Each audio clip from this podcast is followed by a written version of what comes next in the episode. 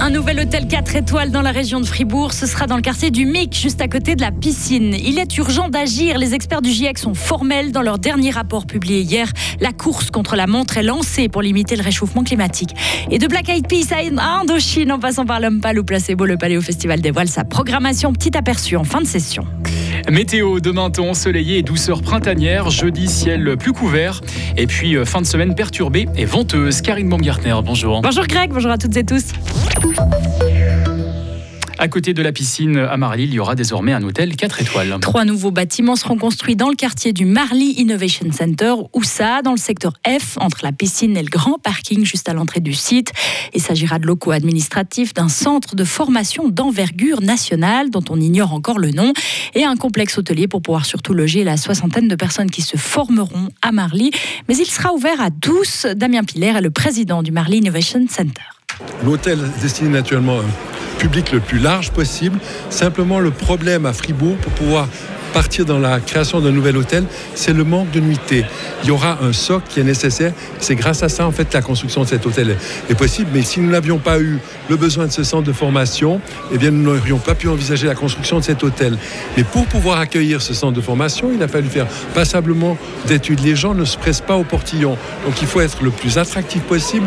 La qualité du réseau, la qualité notamment des transports publics, l'infrastructure, le dynamisme du site a été très favorable pour convaincre aussi la fondation qui s'occupe de ce centre de formation de venir euh, prendre ses quartiers à Marly. Et on saura seulement dans quelques mois le nom de cette fondation qui chapeautera le centre de formation. Le coût du projet total avoisine les 50 millions de francs. Un appel du pied à la Confédération. Le Grand Conseil entame sa session de mars cet après-midi. Quatre demi-jours de débats et de votes pendant lesquels il sera question notamment de désenchevêtrer les tâches entre l'État et les communes, de crédits supplémentaires au budget 2022 ou encore d'un fonds de promotion du bilinguisme dans les hautes écoles fribourgeoises. Mais cet après-midi, c'est sur un autre dossier que le législatif se penche, la réintégration de la Suisse dans le programme de recherche Horizon Europe. Sarah Camporini. Oui, le canton veut que le Parlement et le Conseil fédéral entreprennent des démarches nécessaires pour rendre ce retour possible parce qu'Horizon Europe, c'est un appui financier conséquent pour des institutions comme l'Université de Fribourg, la possibilité pour ces hautes écoles de collaborer à des projets internationaux et d'attirer aussi les meilleurs chercheurs et chercheuses. Le Conseil d'État espère que les députés en seront conscients et soutiendront la démarche. Qui des élèves ou des thérapeutes doit se déplacer? Une motion demande en effet que les communes soient libres de choisir le lieu des consultations en logopédie, psychologie et psychomotricité et de pouvoir si nécessaire regrouper sur des sites précis les praticiens, sites sur les lesquels les écoliers suivis par ces spécialistes devraient se rendre. Mauvaise idée pour le gouvernement qui estime au contraire que c'est aux thérapeutes d'être mobiles. Et taxer davantage ceux qui polluent le plus. C'est l'objectif du projet de loi sur l'imposition des bateaux qui prévoit une taxation de base fixée en fonction de la longueur du bateau, mais aussi progressive en fonction de sa puissance. La nouvelle disposition inclurait aussi une réduction tarifaire de 30% pour les embarcations électriques ou à hydrogène. D'une manière générale, le projet est bien accueilli par les milieux concernés avec notamment ce bémol. L'imposition sur les bateaux reste nettement supérieure dans le canton de Fribourg à celle pratiquée en moyenne suisse. Merci Sarah pour ce tour d'horizon. Et puis les députés prendront aussi connaissance de la mise en œuvre du mandat adopté en juin dernier pour la sauvegarde des fêtes de chant ainsi que des girons de jeunesse et de musique frappés par la pandémie. Début de la session à 14h ce mardi, évidemment un suivi dans nos prochaines éditions. Au vu des élections fédérales de cet automne, deux partis fribourgeois décident de s'allier pour peser plus lourd. Il s'agit du centre et du Parti vert libéral. Ils projettent de faire une alliance comme annoncé dans un communiqué ce matin. Une alliance qui devra être encore avalisée des deux côtés. Les présidences des deux partis poursuivront leurs discussions ces prochaines semaines dans le but de signer une déclaration d'intention.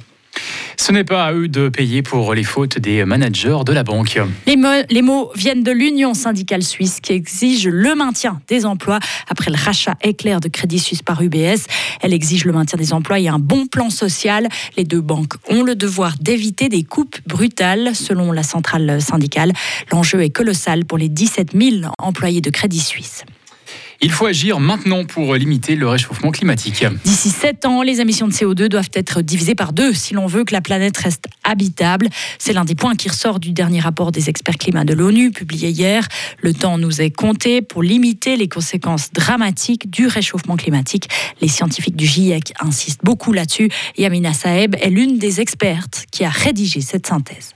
Les choses s'accélèrent Et si on continue sur euh, les trajectoires que nous avons aujourd'hui, avec les politiques que nous avons aujourd'hui ou que nous avons prévues pour euh, cette décennie, euh, les choses vont s'intensifier et s'accélérer. Et c'est la combinaison de l'intensification et de l'accélération qui va faire qu'on va avoir de plus en plus d'impact du changement climatique. Et donc, c'est pour ça que dans ce rapport-là, les messages sont clairs. Le temps de l'action, c'est maintenant. Parce que euh, il y a eu une incompréhension, euh, je pense, de la part des politiques en mettant en place des objectifs de neutralité carbone pour 2050.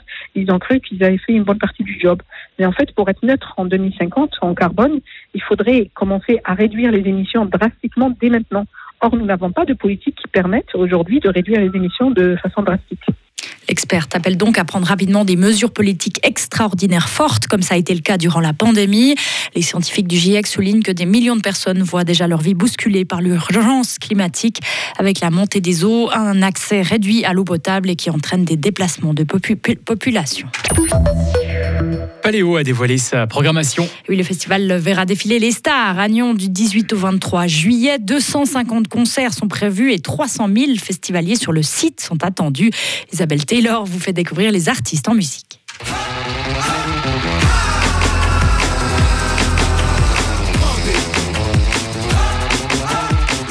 Le groupe de hip-hop américain Black Eyed Peas est la tête d'affiche du mardi. Du côté du pop rock, Placebo, Chaka Ponk, Phoenix, Franz Ferdinand seront aussi là. Et pour les fans de rap RB, Damso, Lompal, Big Flo et Oli et aussi Aya Nakamura qui fera son unique date en Suisse au Paléo.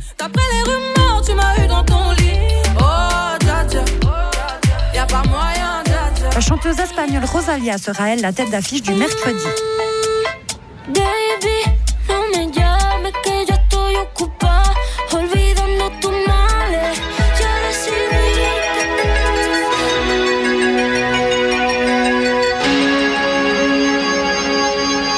Allez, pour la route, un petit classique qui fait toujours plaisir, Indochine en clôture le dimanche soir.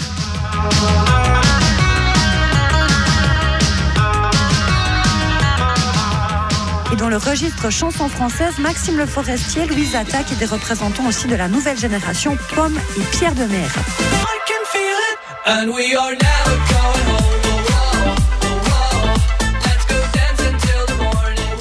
Un quart de la programmation sera consacré à musique électronique. L'événement, c'est Martin Garrix, le DJ des Pays-Bas de 26 ans, qui sera sur la grande scène. Le DJ français Kungs sera aussi là. Et je parie que si vous allez au Paléo, vous allez chanter comme lui.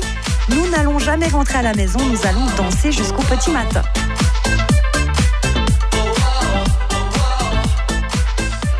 Et pour ceux qui trépinent d'impatience, patience, justement, les billets seront mis en vente seulement mercredi, la semaine prochaine à midi. Retrouvez toute l'info sur frappe et frappe.ch.